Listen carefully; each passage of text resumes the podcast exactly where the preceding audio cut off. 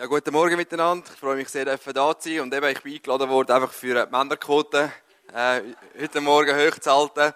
Und darum freut es mich natürlich noch besonders, hier was Mann zu predigen. Ich freue mich auf das Thema von heute Morgen. Und äh, Gott hat mir auch das aufs Herz gelegt, über das zu reden, mit, mit frischem Glauben in die Zukunft zu gehen. Mit frischem Glauben vorwärts zu gehen. Und äh, ich glaube, wir alle, wir sind immer wieder herausgefordert, wieder eine neue Frische zu bekommen von Gott.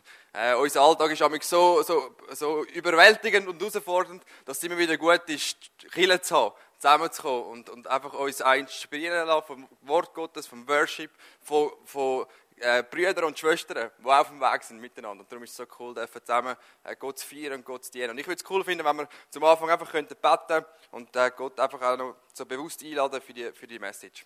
Jesus, ich danke dir, dass du da bist mit deiner Gegenwart. Ich danke dir für jeden Einzelnen, der da ist. Jeder Einzelne ist ein, ist ein Geschenk von dir. Ist ein Original von dir. Und Jesus, ich bitte dich, dass wir an dem heutigen Morgen dürfen zu dir schauen. Auf dich schauen, Jesus. Auf unseren Anfänger und Vollender von unserem Glauben. Du bist der, der uns geschaffen hat. Du bist der, der uns gerufen hat, dir nachzufolgen. Und Jesus, ich danke dir, dass wir auch dürfen, all die Sachen, die uns vielleicht jetzt beschäftigen, von der Woche, die wir, die wir erlebt haben, dürfen auf dich geben. Auf dich rühren, unsere Sorgen auf dich rühren. Und dass wir unsere Herzen dürfen weit auftun für dein Wort. Und dass du unseren Glauben kannst ansprechen, unser Herz kannst ansprechen am heutigen Morgen. Etwas, was Menschen nicht können tun, kannst du, Geist Gottes, tun. Du kannst unser Herz entfachen mit Glauben, mit, mit Freude, mit Leidenschaft für dich. Und Herr, ich bete Gott für Menschen, die da sind, die vielleicht durch eine schwierige Zeit gehen oder durch herausfordernde Zeiten gehen. Herr, empfach du ihr Herz neu mit dem Glauben, neu mit deiner Kraft, neu mit, dem, mit deiner wunderbaren Liebe, die du hast. Danke, dass du da bist und dass du zu uns redest. Amen. Ich möchte heute Morgen einen, einen, kurzen Ausschnitt aus einem Psalm anschauen, Psalm 25. Und etwas, was mir so gefällt an den Psalmen und auch gerade im Speziellen an den Psalmen von David, ist das, dass er einfach so, so krass ehrlich ist. Mit sich selber, äh, mit, mit dem, wo er durchgeht, mit dem, was er erlebt in seinem Leben. Äh, und er gibt immer wieder mal so, so einen Einblick in sein Herz. Und mich begeistert das, das ein bisschen zu sehen von so einem Mann Gottes, wo, wo, ein, wo wie es in der Bibel steht, auch ein, ein Mann ist nach dem Herz Gottes, was er so viel Prozess durchgegangen ist, was er so viel Gebet bettelt hat. Und er ist ja ein Mann, der wo alle Seiten vom Leben kennt hat. Er hat die Höchst kennt, wo er zum Beispiel ganz am Anfang von seinem Leben den, den, den Goliath besiegt hat, aber er hat auch die Tiefen vom Leben kennt. Er hat Verlust kennt. Er hat Zerbrochenheit kennt. Und da in dem Psalm schaut er ein bisschen zurück auf sein Leben und zieht ein, ein Resümee im Psalm 25 und gibt eigentlich einen Schlüssel, äh, wie wir mit, mit Glauben und Zuversicht vorwärts gehen können. Und da steht, Psalm 25, in Vers 12, wie steht es mit dem Menschen, der in Ehrfurcht vor dem Herrn lebt? Ihn lässt der Herr den Weg erkennen, den er wählen soll. Sein Leben lang erfährt er Gutes und seine Nachkommen werden einst das Land besitzen. Der Herr zieht Dienst vertrauend in Ehrfurcht vor ihm Leben. Seinen Bund macht er ihnen bekannt. Meine Augen, Augen blicken ständig auf den Herrn, denn er wird meine Füße aus dem Fangnetz ziehen. David redet da von etwas, dass wir die Ehrfurcht vor Gott leben Dass wir Gott mehr sollen ehren, letztendlich als Mensch oder als uns selber. Ein Leben sollen leben, das auf Gott ausgerichtet ist ein Leben soll leben, das mutig ist, das Risiken eingeht, um Gott zu ehren. Und der David war ein Mann, der das erlebt hat. Er ist immer wieder mutig, er hat Sachen riskiert für Gott, hat mutige Schritte gemacht mit Gott. Und das Spannende, letztens ist im Tagesanzeiger so eine Umfrage gemacht worden mit, mit Leuten, die so am Ende für ihrem Leben stehen und sie gefragt worden sind, hey, was bereuen ihr am meisten? Wenn ihr so auf euer Leben zurückschaut. Und der David in dem Psalm 25 schaut auf sein Leben zurück. Und sie haben eigentlich zwei Sachen gesagt. Das erste war das, sie bereuen nicht mehr gewagt zu haben. Und das zweite war das, sie bereuen nicht mutiger zu sein, sich selber zu sein und viel mehr das gemacht zu haben, was Menschen von ihnen gedacht haben. Habe es noch spannend gefunden, was Menschen so bereuen.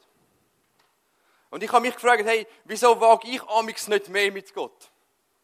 Wieso bin ich nicht mutiger mit Gott? Und ich bin so auf drei Gründe gekommen. Das eine ist das, ich glaube, wir als Christen wollen oft so ein, ein angstfreies Leben.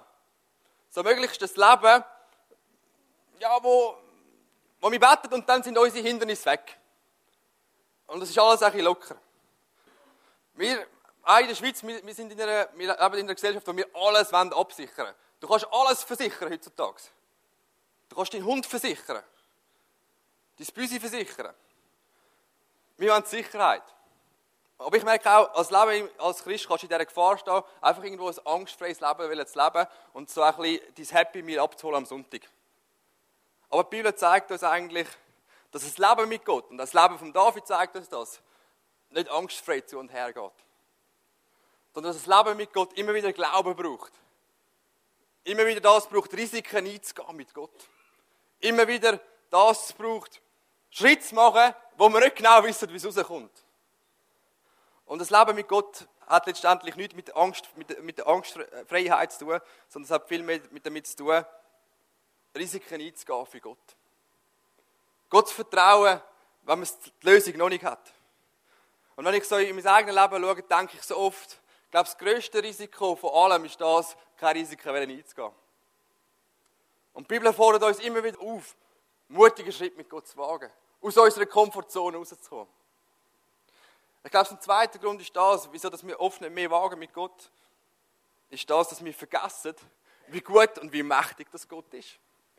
David redet von dem, hey, ich lebe in Ehrfurcht vor Gott und Ehrfurcht kommt von dem Wort Gott zu ehren, ihn mehr zu fürchten als alles andere. Ihm das Gewicht zukommen zu lassen, das ihm gehört. Und er hat die Sicht von Gott. Ich denke, als er vor dem Goliath gestanden ist, hat er gewusst, ich diene an einem grossen und einem mächtigen Gott. Und hat darum können mutige Schritte wagen. Weil er gewusst hat, ey, ich laufe nicht in meiner eigenen Kraft, sondern ich laufe in Gottes Salbung und ich laufe in Gottes Kraft.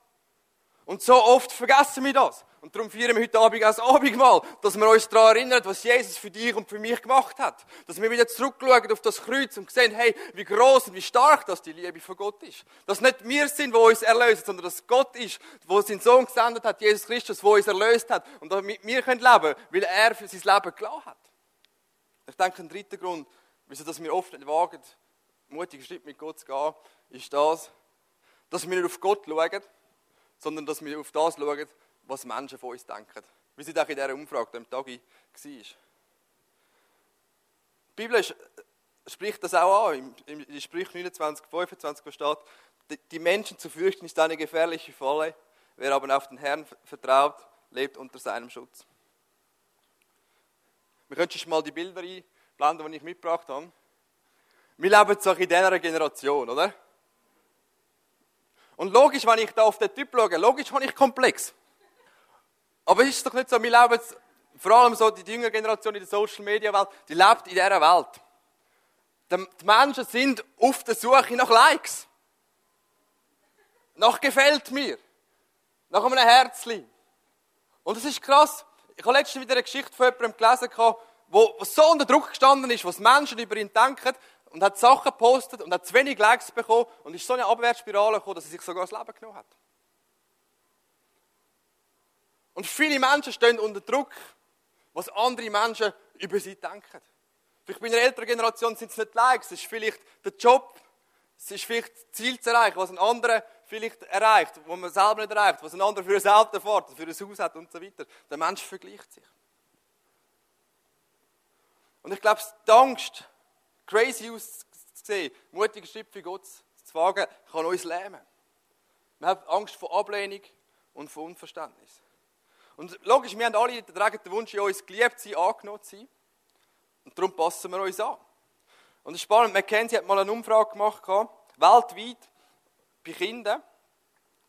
Und es ist bei allen Sachen das gleiche Resultat rausgekommen. Sie hat gefragt, in der ersten Klasse, wer unter euch hat das Gefühl, er ist ein einzigartiger Künstler.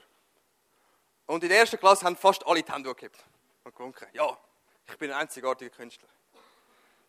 In der zweiten Klasse haben sie wieder gefragt, wer unter euch ist ein einzigartiger Künstler? Das ist noch die Hälfte von den Händen sind durchgegangen. In der dritten Klasse haben sie gefragt, wer unter euch ist ein einzigartiger Künstler? Noch ein Drittel von den Händen sind durch. In der sechsten gefragt, nur noch so eins, zwei Hände so zögerlich sind durch. Und das Fazit von dieser Studie war, Gesellschaft macht uns eigentlich nicht zu einzigartigen Künstlern, sondern der Druck von der Gesellschaft macht uns zu dem, dass wir einfach normal sind, angepasst sind. Und ich habe es so spannend gefunden. Wenn eigentlich etwas Schlimmes passiert, wenn wir uns anpassen oder wenn wir nach dem leben, wie die Bibel da sagt, wenn wir Menschen mehr fürchten als Gott, wir verlieren etwas von dem, was Gott uns geschenkt hat. Die Originalität, die Gott uns geschenkt hat. Ich glaube, viele Menschen tragen in ihrem Herz den Wunsch, etwas crazy für Gott zu tun. Etwas Einzigartiges für Gott zu tun. Das ist, weil Gott dich geschaffen hat, weil Gott das in dich eingelegt hat. Aber amigs dunkt es mich auch in den Kirchen, ne? wir wollen die Leute einfach so ein bisschen konform machen. Dass alle gleich sind. Aber ich denke, so der Paulus hat das Bild gebraucht von einem Lieb, von einem lebendigen Lieb, wo Kille beschreibt. Er hat nicht einen Bachstein genommen. Er hat einen Lieb genommen, wo, wo heute, einen Körper, der heute ja gar nicht erforscht ist. Wo so, so komplex ist, so einzigartig ist. Wo etwas von dem ausdrückt, dass verschiedene Menschen dazukommen, einzigartig, einzigartige Menschen dazukommen und so Gemeinde bilden, so Kirche bilden.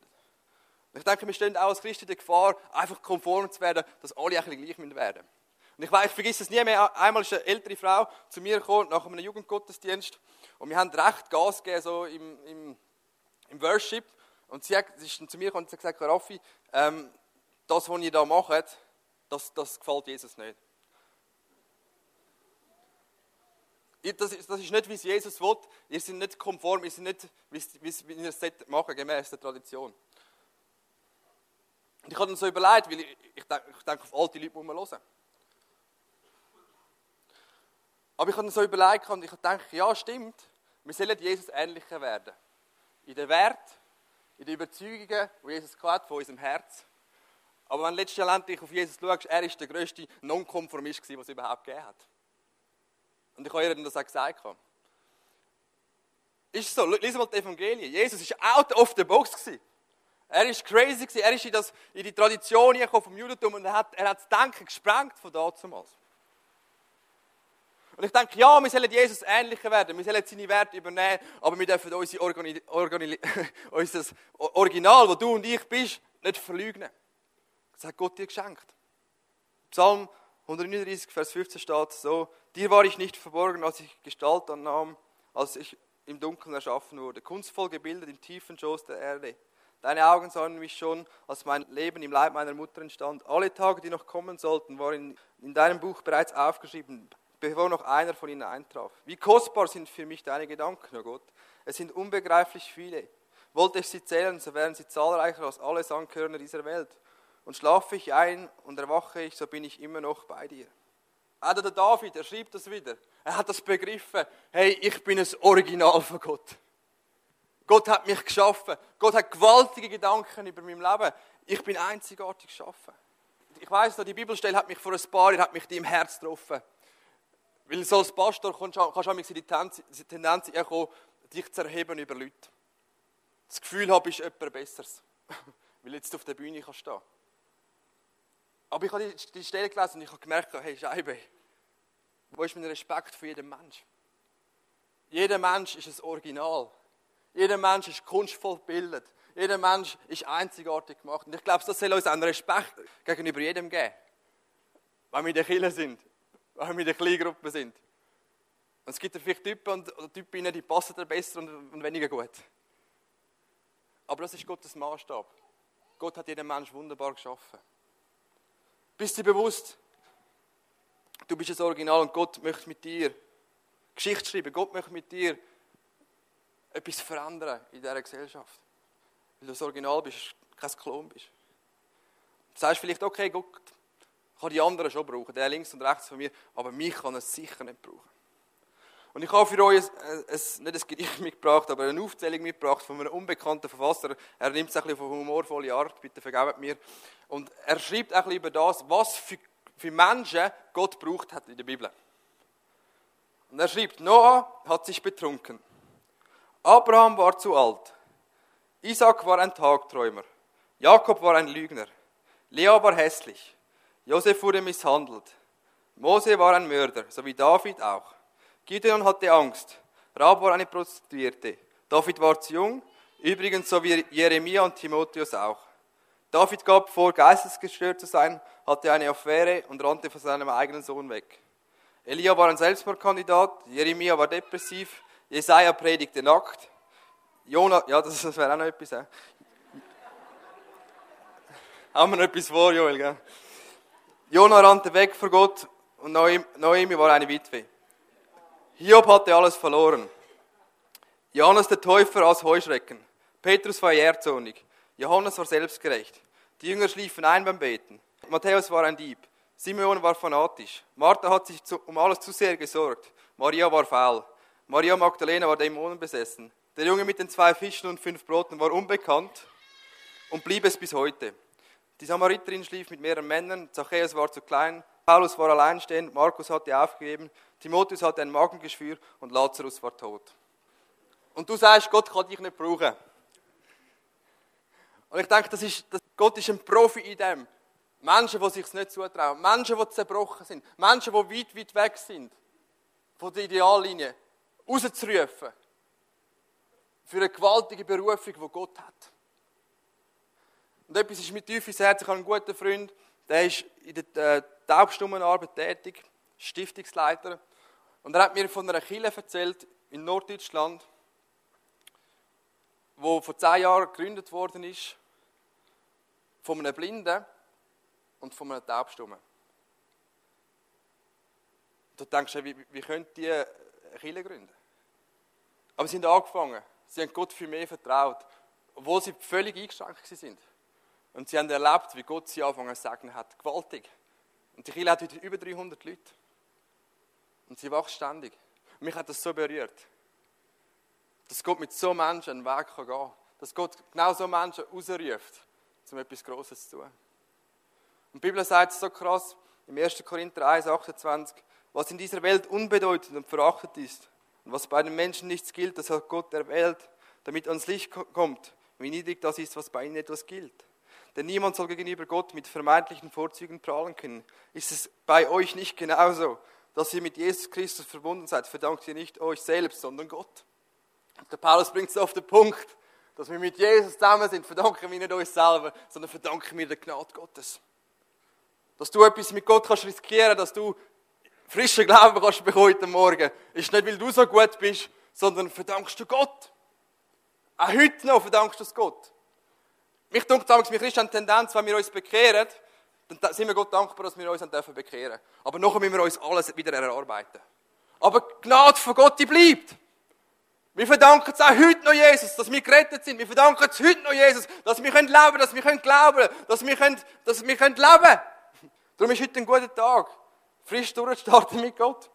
Weil wir verdanken es Gott. Und es ist nicht von unseren Umständen abhängig. Also wir haben gesehen, Gott hat dich erwählt, er, erwählt. Du bist wertvoll. Du darfst mit ihm mutigen Schritt gehen. Ich denke auch, wenn wir über frischen Glauben reden, mutig vorwärts gehen reden, reden wir auch von dem, dass wir nicht im Schauen laufen oder im Schauen laufen, sondern im Glauben laufen.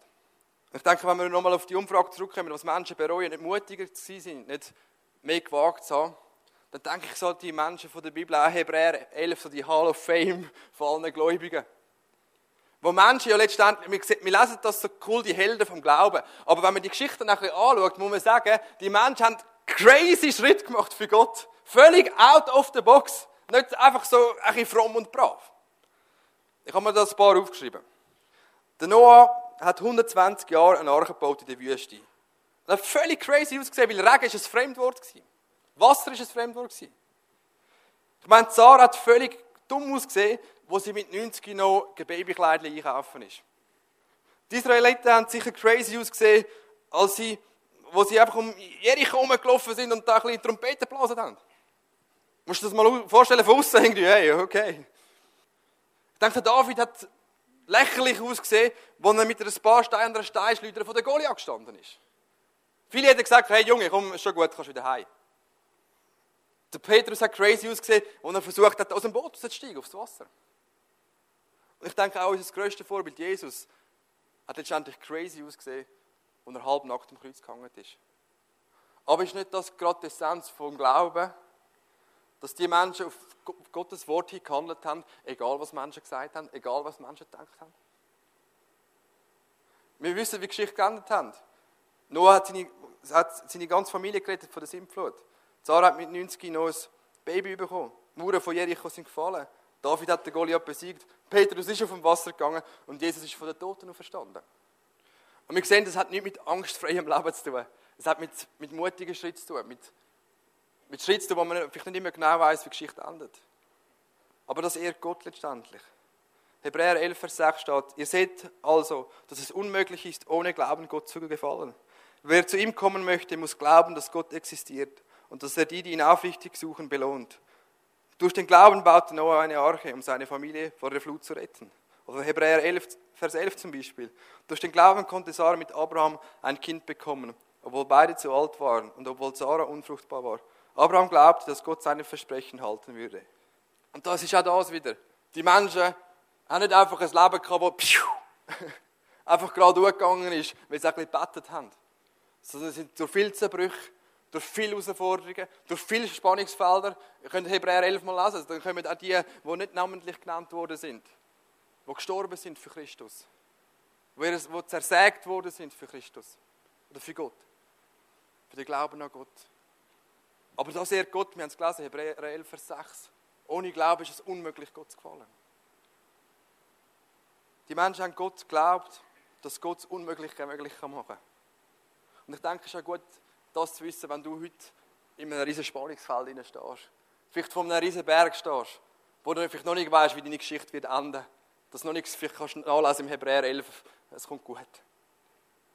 Aber ich möchte dich herausfordern heute, wie es Abraham gemacht hat, wie es David gemacht hat, festgehalten an den Versprechen von Gott. Das, was bei den Menschen nicht möglich ist, ist bei Gott möglich. Oder Abraham sagt es so, das, was Gott versprochen hat, das wird er auch halten. Und er wird es auch bei deinem Leben halten. Er ist der Anfänger und Vollander, auch von deinem Glauben, auch von deinem Leben. Also wir haben gesehen, frischer Glaube kommt dort in unser Leben, wenn wir Gott mehr fürchten als Menschen. Wenn wir glauben, dass Gott uns brauchen kann, trotz unserer, Unvollkommenheit. Und dass wir im Glauben leben und nicht im Schauen. Und der letzte Punkt, wo ich denke, ist wichtig, zum mutigen Schritt mit Gott zu gehen, ist das, dass wir alle hingehen mit Gott. Dass wir Gott unser ganzes Leben geben. Dass wir, wie es im Poker ist, alle unsere Chips auf den Tisch tun. Dass wir alles geben. Denn ich glaube, man kann zwei Sachen im Leben mit Gott bereuen. Das eine ist das, etwas zu bereuen, was man nicht hätte tun sollen. Sündigen oder das Gebot überzulassen. Aber ich glaube, man kann andere Sachen bereuen, nämlich etwas nicht da zu haben, was man hätte sollen tun. Chancen und Möglichkeiten nicht genutzt zu haben. Risiko hätte sollen nehmen und es trotzdem nicht gemacht hat. Und in der Kirche sind wir gut, uns auf das Erste zu fokussieren, auf die Don'ts. Das darfst du nicht. Selbst nicht stehlen, nicht lügen und so weiter. Aber mich denke, wir hören ein wenig über das, dass es eben auch Sünde ist, Sachen nicht zu machen, obwohl wir es könnten. Ich denke auch in der Schweiz, Sachen nicht zu machen, obwohl wir es könnten. Wir haben so viel. Wir sind schnell jemanden zu verurteilen, wo, wo irgendwo stillt oder Ehebruch begeht. Aber einer, der geizig ist und nicht grosszügig. Und ich glaube, Gott fordert uns heraus, auch die Möglichkeiten, die Gott dir und mir gegeben hat, zu nutzen. Die Chancen zu nutzen, um ihn zu ehren. Um ihn zu ehren.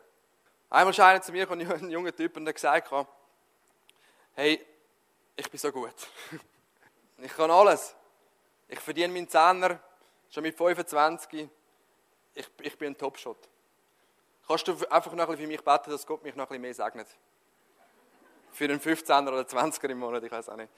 Und dann habe ich ihm genau das gesagt, hey, du lebst nur für dich allein. Und Gott ist ein, ein besserer Selektorautomat für dich. Du gibst das Gebet ein und dann nimmst raus, was du willst. Aber es ist auch Sünde, Gott zu dienen mit deinen Möglichkeiten, die du eigentlich hast. Überleg dir doch einmal, sind wir wieder im Psalm 139, wer hat dir das Brain gegeben? Wer hat dir die Hand gegeben zum Arbeiten? Es ist Gott, es bist nicht du selber. Gott kann dir den Stecker ziehen und du liegst flach am Boden, haben gesagt. Und es ist ja so. Für alle, die mal krank sind oder krank sind, die wissen, es kann so schnell gehen. Und das Leben sieht ganz anders aus. Und ihm ist bewusst worden, wie arrogant er war, wie hochmütig das er war. Und ich denke, eben in der Kirche befasst uns so viel mit diesen Don'ts. Aber ich habe eines gemerkt in meinem Leben, du kannst nichts Falsches tun, aber das heisst noch lange nicht, dass du das Richtige tust. Ich denke, unsere Berufung ist viel höher, als einfach von dem wegzurennen, wo Gott nicht gefällt. Sondern sie geht dort an, einen mutigen Schritt mit, ihm, mit Gott zu machen, der ihn ehrt. Ich bin leidenschaftlicher Fußballer, ich habe früher lange selber Fußball gespielt und ich bin Stürmer gewesen. Wenn es mich in die Verteidigung da ich bin immer vorne gewesen. Weil ich habe immer gesagt, offensiv ist die beste Verteidigung. Und ich denke auch, als Kirchen, wir sollen doch viel mehr bekannt werden, für was wir sind, als gegen was alles wir sind. Jesus hat uns von aller Schuld befreit, zu einem Leben, das ihn ehrt. Von etwas zu etwas. Und ich möchte zum Schluss die Geschichte lesen vom reichen Jüngling. Wahrscheinlich ist es eine der traurigsten Geschichten. Weil da ist ein Mann, der nach der Regel gespielt hat. Aber trotzdem nicht alle gegangen ist. Wir lesen die Geschichte zusammen. Matthäus 19, 16 steht, einmal kam ein Mann zu Jesus und fragte ihn, Meister, was muss ich Gutes tun, um das ewige Leben zu bekommen? Warum fragst du mich, was gut ist? erwiderte Jesus. Nur Gott ist gut. Du kannst das ewige Leben nur erlangen, wenn du dich an die Gebote hältst. Welche Gebote? fragte der Mann. Und Jesus antwortete, du sollst nicht töten, du sollst nicht die Ehe brechen, du sollst nicht stehlen, du sollst keine Falschaussage machen. Ehre deinen Vater und deine Mutter, liebe deinen Nächsten wie dich selbst. Alle diese Gebote habe ich gehalten, sagte der junge Mann. Was muss ich noch tun? Jesus sagte zu ihm, wenn du vollkommen sein willst, dann geh hin und verkaufe alles, was du hast und gib das Geld den Armen und du wirst einen Schatz im Himmel haben. Dann komm, dann komm und folge mir nach. Doch als der junge Mann das hörte, ging er traurig fort, denn er war sehr reich. Und das ist, ich finde das eine krasse Geschichte. Und ich meine, in der Schweiz, ich habe noch nicht viele Menschen gesehen, die besessen sind von einem Dämon. Aber ich habe viele Menschen gesehen, die besessen sind von ihrem Besitz. Aber Jesus macht einen klaren Punkt. In Wirklichkeit besitzen sie nicht Sachen, Geld oder Besitz. In Wirklichkeit besitzt sie den Besitz. Und es ist krass, der junge Mann, der hat alles gehabt, hat alles Geld gehabt. Und er ist wahrscheinlich einer der religiösesten Typen damals. Er hat all die Gebote gehalten. Hat nichts Falsches gemacht. Aber trotzdem ist er unglücklich und trotzdem ist er traurig weggelaufen. Weil er gemerkt hat, hey, irgendetwas fehlt mir. Und das Problem letztendlich war das, er ist zwar der Regel gefolgt, aber er ist nicht Jesus nachgefolgt. Er hat zwar alles gehalten, aber er ist nicht bereit gewesen, Jesus von Herzen anzufolgen. Und als ich die Geschichte an mich gehört habe in der Sonntagsschule, ich habe immer Mitleid mit dem jungen Mann.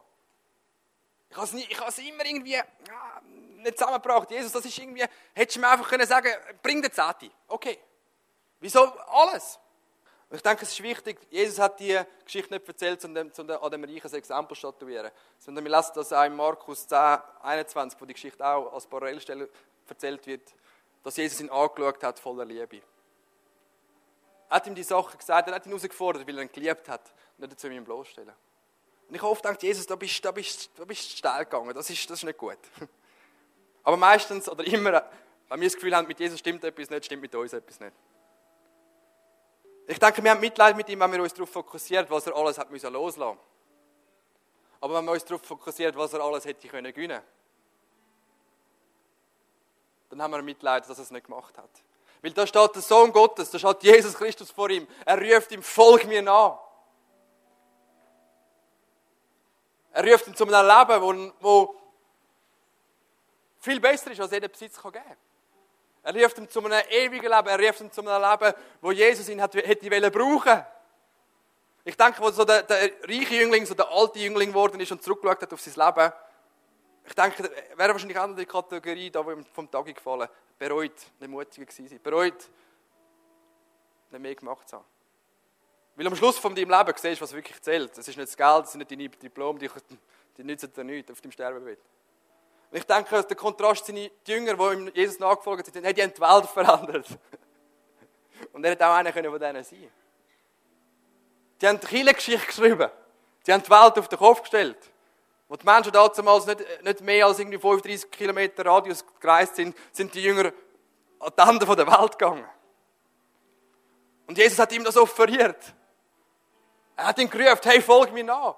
Und damals denken wir so kurzfristig, damals denken wir nur an unseren Besitz oder an das, was wir loslassen müssen. Aber wenn Jesus uns ruft, das ist nichts im Vergleich. Es ist nichts im Vergleich. Aber es braucht manchmal Glauben, es braucht Vertrauen, Sachen loszulassen. Weil wir es nicht sehen. Im ersten Moment, dass es vielleicht gut kommt. Aber ich denke, heute, heute Morgen ruft Jesus Menschen, ihm voll und ganz nachzufolgen. Sachen loszulassen. Sachen, die dich vielleicht besitzen, loszulassen. Dort, wo du dich vergleichst mit anderen Menschen, loszulassen und zu ihm zu kommen.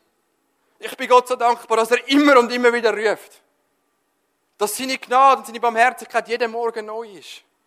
Und schließen wir unsere Augen und kommen wir von Jesus und mir eine Antwort zu geben, am heutigen Morgen. Ich mich fragen, hey, wer ist da und sagt, mich betrifft das, hey, ich vergleiche mich die ganze Zeit mit anderen Menschen. Und das macht mich fertig, es zieht mich ab. Aber heute Morgen habe ich gemerkt, hey, ich, ich möchte meinen Blick auf Jesus richten. Ich möchte Gott mehr fürchten als die Menschen. Dann gibt Gott eine Antwort an dem heutigen Morgen. Oder wenn du da bist und sagst, hey, Gott kann mich nicht brauchen. Aber Gottes Geist hat dir heute Morgen offenbart, hey, genau dich möchte er brauchen, weil du ein Original bist. Auch in einer Situation, wo du vielleicht sagst, hey, das geht gar nicht. Aber Gottes Geist weckt etwas in deinem Herz an dem heutigen Morgen. Gib Gott eine Antwort. Oder wenn du da bist und sagst, hey, die Geschichte von dem reichen Jüngling, die, die, die passt auf mich. Ich habe so viele Sachen, wo ich nicht bereit bin loszulassen. Aber heute Morgen spüre ich, wie Jesus mich ruft. Alles zu geben. Und ihn zu gewinnen. Ich gebe Gott eine Antwort. Wenn wir die Augen geschlossen haben, heb deine Hand, wenn du irgendwo zu diesen Menschen gehörst, die sagst, ja, das, das betrifft mich, ich möchte gerne für dich beten. Jesus, ich danke dir für all die Menschen, die da sind, die sagen, hey, Jesus, da bin ich. Ich brauche dich. Ich brauche dich in meinem Leben. Ich brauche dich, dass ich mich nicht vergleiche mit anderen Menschen, sondern dass ich meinen Blick auf dich richte, Jesus. Und wie dankbar bin ich für dieses Wort, das sagt, hey, dort, wo wir den Mut verlieren, sollen wir unseren Blick auf Jesus richten, wo uns vorangegangen ist. In allem letztendlich. Danke, dass die Menschen gerade auf dich schauen dürfen. Ich bete für Menschen, die sich nicht zutrauen, dass Gott sie brauchen kann, die heute Morgen aber vom Geist Gottes bewegt sind. Weck du ihre Herzen auf. Weck du Herzen auf. Erweck du zum Leben, Jesus. Erweck du Menschen zum Leben. Erweck du Frauen und Männer Gottes nach deinem Herz. Und auch Menschen, die dir ganz nachfolgen. Jesus, ziehe du sie. Wie du den reichen Jüngling nicht verurteilend angeschaut hast, sondern du hast ihn mit Augen voller Liebe angeschaut. So schaust du auf die Leute heute Morgen und rufst. Und ziehst, Geist Gottes.